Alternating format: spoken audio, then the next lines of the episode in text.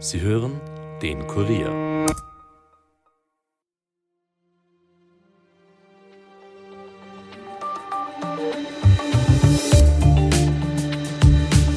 Seit fast zwei Jahren herrscht in der Ukraine Krieg. Der Anfangseuphorie nach den ersten Erfolgen ist in der Ukraine die Ernüchterung gewichen. Denn während Russland immer wieder nachlegen kann, geht der Ukraine Personal, vor allem aber die Munition aus. Zuletzt musste man sich aus der wichtigen ostukrainischen Stadt Avdivka zurückziehen. Doch was bedeutet dieser Rückzug für den weiteren Verlauf des Krieges? Schwindet die Unterstützung vom Westen weiter und wie lange kann die Ukraine noch standhalten? Fragen, die uns heute unser Außenpolitik- und Militärexperte Armin Arbeiter beantworten wird. Mein Name ist Elias Nordmesnik und ihr hört den Daily Podcast des Kurier. Angesichts der operativen Lage um Avdivka habe ich beschlossen, unsere Einheiten aus der Stadt abzuziehen und auf günstigeren Linien in die Verteidigung zu gehen, um eine Einkreisung zu vermeiden und das Leben und die Gesundheit der Soldaten zu schützen. Das hat der neue ukrainische Militärchef Alexander Sirski vor wenigen Tagen auf Ex geschrieben. Die Eroberung von Avdivka ist nach Bachmut der nächste große russische Erfolg in der Ukraine. Mit viel Material und Menscheneinsatz wurde die Kleinstadt nahe der Metropole Donetsk eingenommen. Groß waren die Pläne noch vor einem Jahr, als Präsident Volodymyr Zelensky eine Gegenoffensive angekündigt hat. Doch so wie die russische Armee die Ukraine bei ihrem Überfallsangriff unterschätzt hat, so hat man im Westen, aber auch in der Ukraine offensichtlich die russische Armee unterschätzt. Denn die Gegenoffensive hat nur wenig eingebracht und so steht die Ukraine zwei Jahre später am Scheideweg. Eine Rückeroberung ihrer Gebiete scheint in weiter Ferne. Die Unterstützung aus dem Westen war auch schon mal größer und vor allem die USA lassen im Zuge des Israelkriegs ein wenig aus. Der ukrainische Präsident Volodymyr Zelensky hat bei der Münchner Sicherheitskonferenz einmal mehr die Weltgemeinschaft zum Kampf gegen Russland aufgerufen. Wenn wir jetzt nicht handeln, wird es Putin gelingen, die Welt zu einer Katastrophe zu machen, hat Zelensky gesagt. Russland habe im Angriffskrieg gegen die Ukraine einen entscheidenden Vorteil. Menschliches Leben hat keinen Wert für den russischen Staat. Machthaber Putin tötet, wen immer er auch will, hat Zelensky auch im Hinblick auf den Tod von Putin-Kritiker Alexei Nawalny gesagt. Wie also wird es in der Ukraine weitergehen? Wie kann der Westen die Ukraine mehr unterstützen? Und was wurde bei der Sicherheitskonferenz in München noch alles besprochen? Mein Kollege Armin Arbeiter war bei der Münchner Sicherheitskonferenz und ihn begrüße ich jetzt im Studio. Hallo Armin. Servus Elias. Armin, was bedeutet denn jetzt der Rückzug der Ukraine aus Avdiivka für den weiteren Verlauf des Krieges?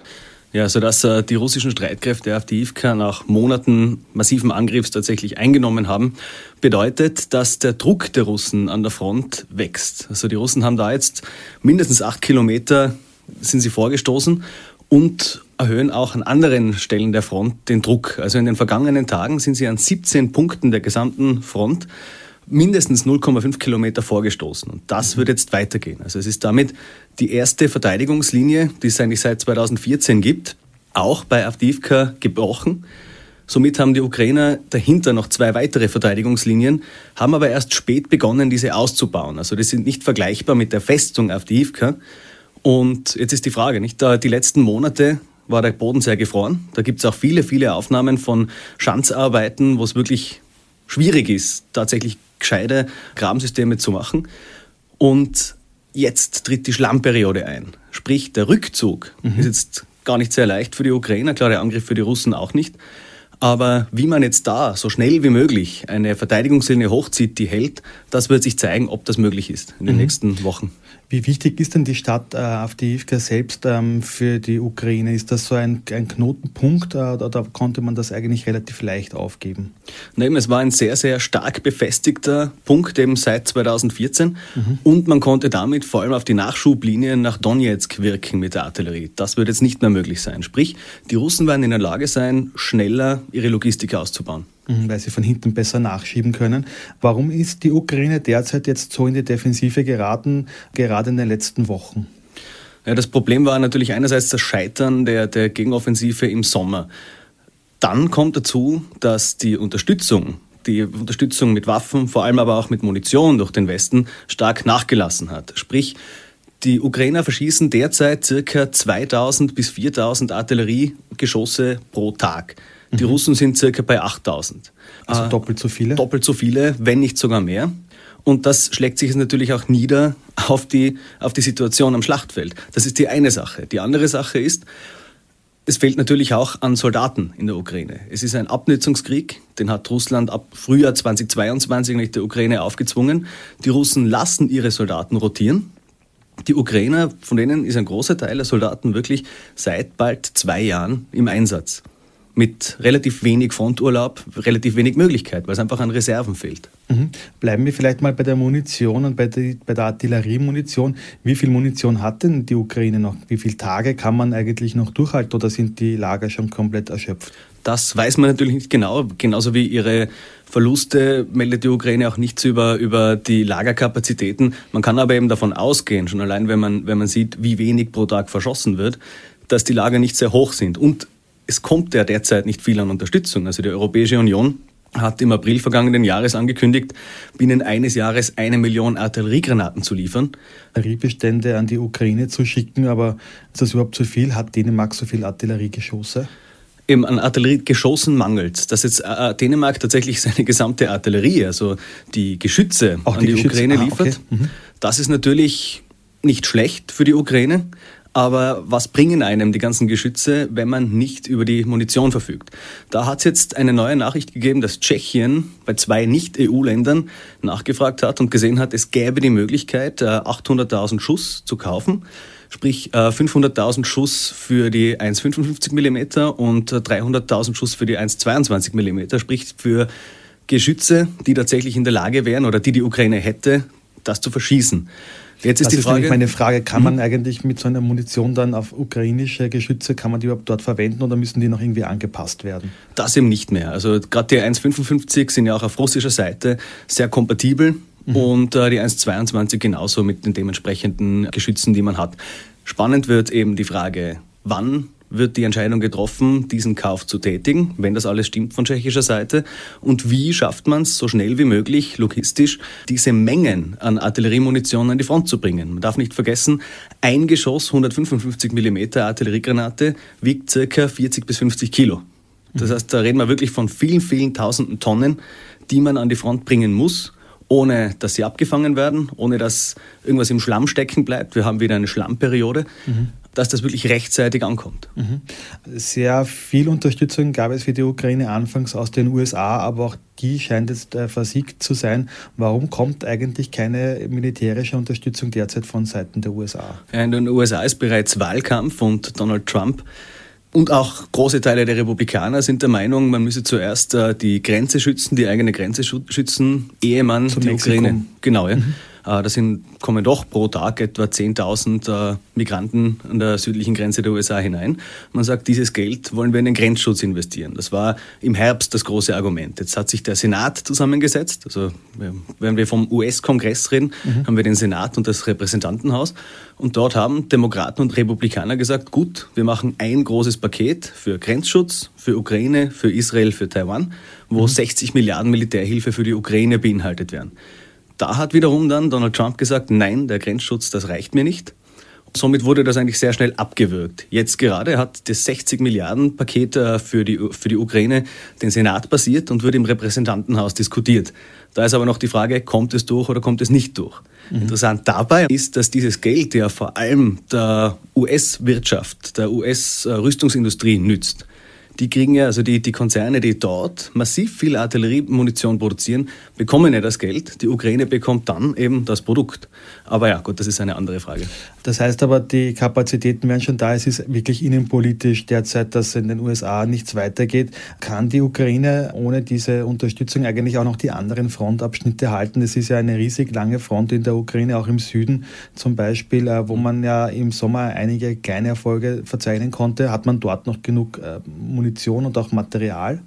Im Grunde nicht. Also man sieht jetzt, äh, gerade am Wochenende haben die Russen begonnen bei Rabotine, einem Ort, wo die Ukraine im Sommer einige Kilometer vorgerückt ist, wieder Russische Quellen sagen zwei Kilometer, vielleicht ist es ein Kilometer, aber Fakt ist, sie stoßen hier wieder vor mhm. bei ihrer Winteroffensive. Es sind eben fünf große Sektoren entlang der Front, wo die Russen mit insgesamt einer Kapazität von, würde ich sagen, 240.000 Mann mhm. angreifen. Insgesamt sollen die Russen 500.000 Mann in der Ukraine stationiert haben. 240.000 sollen derzeit frei sein, wirklich anzugreifen. Und das wird jetzt eben interessant zu beobachten sein. Schafft es die Ukraine, mit dieser fehlenden Motivation oder mit dieser immer weniger werdenden Motivation, mit weniger Munition und diesem Angriff der Russen tatsächlich einen Durchbruch zu verhindern. In russischen Netzwerken wird schon gesprochen von einer sogenannten tiefen Operation, sprich, dass man wirklich tief einen Durchbruch schafft bei der Front und da natürlich dann für absolutes Chaos und Verwirrung sorgt. Sprich, es schaut derzeit einfach nicht gut aus für die Ukraine an der Front. Mhm. Zelensky hat jetzt derzeit seinen Armeechef ausgewechselt, hat den sehr beliebten ähm, Valery Salushny entlassen und hat dafür Alexander äh, Syrsky ähm, dafür eingesetzt. Ähm, ist das in dieser Lage, in dieser Lage, in der man sich jetzt befindet in der Ukraine, der richtige Schritt? Hat Salushny einfach nicht mehr viel weitergebracht? Ah, da gibt es sehr viele verschiedene Quellen, Deutungshoheiten, Deutungsrichtungen, wie auch immer. Ich habe jetzt auf der Sicherheitskonferenz mit einigen Menschen gesprochen und der Grundtenor war, Zelensky will damit auch zeigen, so, wir sind in der Defensive, wir setzen auf Sirski, der hier halten soll. Das ist eine, wie gesagt, von, von mehreren Ansätzen, warum er das getan hat. Die andere Sache ist natürlich innenpolitischer Natur wahrscheinlich. Wir kennen alle die Umfrage, die im Dezember veröffentlicht worden ist, wonach Solushny 82 Prozent Unterstützung habe und Zelensky 62 mhm. der Bevölkerung, sprich die Beliebtheitswerte sind einfach signifikant unterschiedlich. Egal was jetzt passiert, also man sieht, äh, Sirski hat sehr stark betont, als man aus Avdivka abgezogen ist, der Schutz der eigenen Soldaten sei das Notwendigste. Das hat vor neun Monaten in Bachmut ganz anders ausgesehen, als Sirski für die Verteidigung Bachmuts zuständig war und dort wirklich viele ukrainische Soldaten, sage ich jetzt ganz hart, verheizt worden sind, die man dann gebraucht hätte für die Gegenoffensive im Sommer. Im Endeffekt, ja, da ist jetzt Historiker werden mehr darüber entscheiden, was jetzt richtig, was falsch war. Aber Fakt ist, die Botschaft Zelenskis ist, wir wollen das Gelände, das wir haben, halten. Mhm. Ob das jetzt gelingt oder nicht, das wird man sehen. Dafür braucht man natürlich auch wieder neue Soldaten. Jetzt hat der Armeechef 500.000 neue Soldaten gefordert, sagt mhm. Zelensky. Ähm, aber kann man die überhaupt bekommen? Wird jetzt nicht langsam in der Ukraine einfach auch wirklich die Möglichkeit, Soldaten zu rekrutieren, langsam aber sicher äh, zur Neige gehen? Es sind ja immer noch viele Millionen Menschen in der Ukraine. Der Wehrwille, wie gesagt, hat natürlich nachgelassen. Ich gehe jetzt davon aus, sehr vorsichtig formuliert, man will das Rekrutierungsalter herabsetzen, man will Studenten einziehen etc. Das dürfte schon noch einmal bewerkstelligbar sein. Nur die Frage ist dann auch, wie wehrfähig sind diese Männer? Oder auch die Frauen. Es wird auch diskutiert, dass man Frauen einzieht. Aber wenn man diese 500.000 Personen hat und ausbildet, das braucht ja auch eine gewisse Zeit, wie stark sind die dann tatsächlich im Gefecht? Mhm. Das ist halt die große Frage. Und natürlich, wenn wir weiterschauen, ist natürlich Russland dreimal größer als die Ukraine von der Einwohnung, Einwohnerzahl her und hat natürlich mehr menschliche Ressourcen. Es kommt auch dazu, dass in der russischen Armee eigentlich schon traditionellerweise ein Menschenleben relativ wenig zählt. Das sieht man ja auch bei den massiven Anstürmen auf Avdivka, wo wir die sogenannten Storm Z Sturmtruppen haben, ja. die vor allem aus Häftlingen bestehen die hier einfach verheizt werden. Das heißt, das ist wirklich Kanonenfutter. Bleiben wir noch ganz kurz bei der Armee. Da hat man jetzt auf ukrainischer Seite immer wieder Kampfjets gefordert. Es hat auch geheißen, dass die im März 2024 kommen könnten, westliche Kampfjets. Mhm. Kommen die noch und würden die einen Umschwung bringen? Sie kommen und sie würden eventuell einen gewissen Umschwung bringen. Ein Gamechanger kann sowas nie sein. Aber wenn es wirklich die F-16-Jets in der Luft sind, können sie zumindest die Freifallbomben, die FAB-Bomben der Russen stoppen. Dann können russische Kampfjets nicht mehr so schnell aufsteigen und ihre Gleitbomben runterlassen, weil sie wahrscheinlich durch Luft-Luft-Raketen durch die F-16 abgeschossen mhm. würden. Das ergäbe schon einen gewissen Sinn. Jetzt ist aber die Frage, von wo sollen diese F-16 starten? Die Russen haben natürlich ein extrem gutes Lagebild über der Ukraine, sie haben weitreichende Waffen. Man muss wirklich schauen, dass man es schafft, mit diesen F-16 von Straßen, von Autobahnen starten kann, schnell zuschlagen und dann wieder verschwinden kann, ohne dass es die Russen merken wir werden, davon gehe ich wirklich aus, äh, sehr bald, sobald sie im Einsatz sind, auch abgeschossene F-16 sehen. Mhm. Natürlich ergibt es einen gewissen Sinn, dass sie da sind. Da sollte jemals wieder eine Gegenoffensive gewagt werden, könnten sie unter anderem auch die K-52 Helikopter der Russen abschießen, die bei der Gegenoffensive im Sommer den Panzern massiven Schaden zugefügt haben. Da sind wir nämlich gerade beim richtigen Stichpunkt. Die Gegenoffensive ist ja groß angekündigt worden für den Sommer. Du hast es schon ein bisschen angesprochen. Warum ist die wirklich äh, gescheitert und ist so eine Gegenoffensive für die Ukraine eigentlich noch machbar oder muss man sich damit abfinden, dass eigentlich die derzeitige Front Frontlinie gerade mal noch gehalten werden kann? Ja, die Gegenoffensive ist unter anderem deswegen gescheitert, weil man keine Luftüberlegenheit hatte, weil es einfach keine Möglichkeit gab, von oben irgendwie zu wirken. Mhm. Und die Russen haben natürlich auch sehr stark befestigte Verteidigungssysteme gehabt. Die haben eine starke Überwachung gehabt. Sie haben es geschafft, innerhalb der vergangenen Jahre oder seit Beginn des Ukraine-Kriegs die Kommunikation zwischen Aufklärung und Artillerie zu beschleunigen von circa 20 Minuten, sprich eine Drohne sieht einen ukrainischen Panzer, das wird weitergeleitet an ja. die Artillerie, die Artillerie eröffnet das Feuer, von 20 Minuten auf, glaube ich, drei Minuten verkürzt, dass sie einfach so schnell wie möglich auf erkannten Feind feuern können. All das hat die gesamte Offensive zunichte gemacht und noch einige andere Faktoren, da könnten wir jetzt lang drüber sprechen. Und in der jetzigen Situation kann ich mir, ich habe mich einige Male geirrt, wie so viele im Ukraine-Krieg, aber kann ich mir nicht vorstellen, dass eine erfolgreiche Gegenoffensive wieder stattfinden könnte. Aber kann die Ukraine diesen Krieg eigentlich noch gewinnen oder muss man eigentlich schon sagen, äh, man muss sich neue Ziele setzen? Also wenn die Ukraine nach wie vor das Ziel verfolgt, alle russischen Truppen aus der gesamten Ukraine zu vertreiben, inklusive der Krim, in, inklusive der Krim, dann kann ich mir das derzeit beim besten Willen nicht vorstellen mit den jetzigen Mitteln. Mhm. Es ist die Frage, wie jetzt diese russische Winteroffensive verläuft. Es ist die Frage, wie die Ukraine im Frühling dasteht. Es ist die Frage, ob die Unterstützung der USA kommt, ob die F-16-Jets kommen, ob die Artilleriemunition so schnell wie möglich da ist und natürlich, ob die Mobilisierung gelingt. Es ist für die Ukraine aus ukrainischer Sicht noch nicht alles verloren, aber die große Gegenoffensive, also das große Kriegsziel, das kann ich mir nicht vorstellen, dass es erreicht werden kann und das konnte ich mir eigentlich auch vor einem Jahr nicht vorstellen. Mhm. Das wird auch maßgeblich davon abhängen, wie gut die Unterstützung aus Europa ist. Du warst ja gerade bei, Sicherheits-, bei der Sicherheitskonferenz in München. Da hat auch äh, Litauens Außenminister aufhorchen lassen. Er befürchtet, dass Europa einen Pearl Harbor-Moment haben könnte, also dass es einen äh, überraschenden Angriff äh, Russlands auf ein NATO-Land, also auf ein europäisches Land geben könnte. War das ein großes Gesprächsthema dann in München und teilst du diese Einschätzung? Na, das größte Gesprächsthema in München war eigentlich eben die Situation in der Ukraine. Die Zukunft der NATO sollte an Donald Trump an der Macht sein und sollte Europa auf sich selbst gestellt sein. Es war eine gewisse Ratlosigkeit, Besorgnis zu spüren auf dieser gesamten Sicherheitskonferenz. Es war auch interessant zu sehen, dass der neue UN-Generalstabschef Brown nicht da war. Mhm. Letztes Jahr war noch General Miley da. Man sieht, die Sicherheitskonferenz hat in manchen Punkten einfach in der Signifikanz abgebaut. Und klar, man, man, man hört eine Kamala Harris, die sagt, wir werden euch nicht allein lassen, wir werden immer noch da sein. Das war halt mehr eine, eine Wahlkampfrede. Ein Olaf Scholz hat gleich zu Beginn seiner Rede gesagt, wir müssen schauen, also Russlands Armee ist intakt, Russland ist eine ernste Bedrohung für uns. Zelensky hat, äh, ich glaube, nur einmal in seiner Rede davon gesprochen, die Ukraine wieder als Ganzes zu bekommen, hat sehr wohl auch gesagt, wir brauchen weitreichendere Waffensysteme. Und natürlich, wenn, wenn jetzt ein Land des Baltikum äh, davor warnt, dann ist das natürlich aus deren Sicherheitsposition oder aus deren Verteidigungsposition logisch, dass sie davor warnen müssen. Ich rechne jetzt noch nicht damit, was, dass die Russen tatsächlich NATO-Gebiet angreifen. Mhm. Also davon sind wir, glaube ich, schon noch weit entfernt.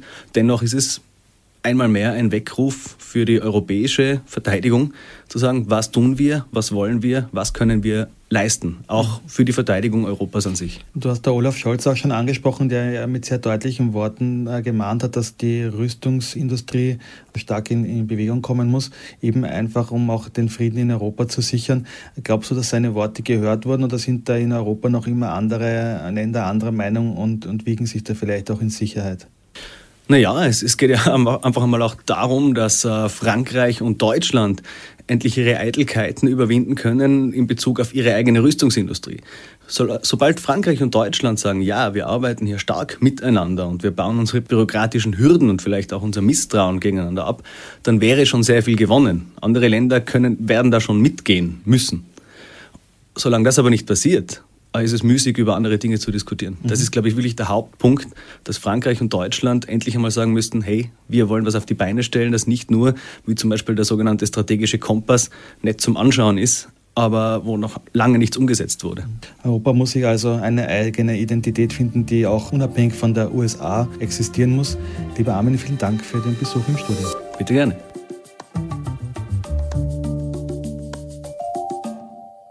Und wir kommen jetzt noch zu weiteren Meldungen und bleiben dabei in Russland bei der Causa Prima. Nach dem Tod des russischen Regimegegners Alexei Nawalny im sibirischen Straflager Karb haben die Mutter und die Anwälte weiter keinen Zugang zur Leiche des 47-Jährigen. Das Team von Nawalny wirft den russischen Behörden vor, damit die Umstände des Todes vertuschen zu wollen. Und die EU-Außenministerinnen und Außenminister haben am Montag in Brüssel den Start der EU-Militärmission Aspides im Roten Meer gegen die Angriffe der vom Iran unterstützten jemenitischen Houthi-Rebellen formell beschlossen. Laut Außenminister Alexander Schallenberg wird sich Österreich daran beteiligen. Wir arbeiten gerade daran, dass wir mit einigen Offizieren präsent sind. Es ist sehr wichtig, dass es diese Mission gibt, hat Schallenberg betont. Das war's für heute von mir. Noch einen schönen Tag. Ton und Schnitt von Dominik Kanzian. Wenn euch der Podcast gefällt, abonniert uns auch auf Apple Podcasts oder Spotify und empfehlt uns euren Freunden. Alle wichtigsten Updates findet ihr wie immer auf kurier.at. Bis bald, passt auf euch auf. Elias Nordmesnik over and out.